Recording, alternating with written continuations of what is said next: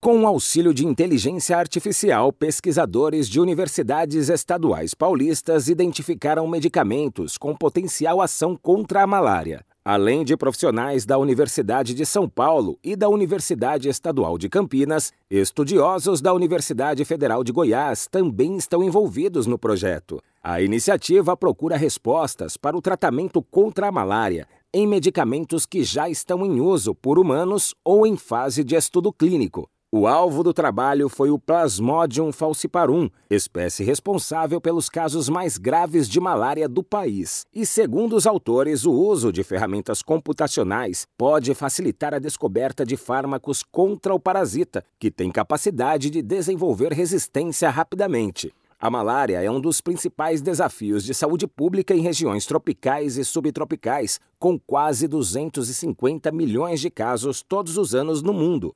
Na ausência de uma vacina eficiente e definitiva contra a doença, o tratamento inclui uma combinação de medicamentos que agem em diferentes estágios do ciclo de vida do Plasmodium falciparum para evitar a resistência, que é comum. A pesquisa que utiliza inteligência artificial busca reposicionar os fármacos, ou seja, encontrar novos usos entre medicamentos já aprovados. Agência Rádio Web, de São Paulo, Décio Caramigo.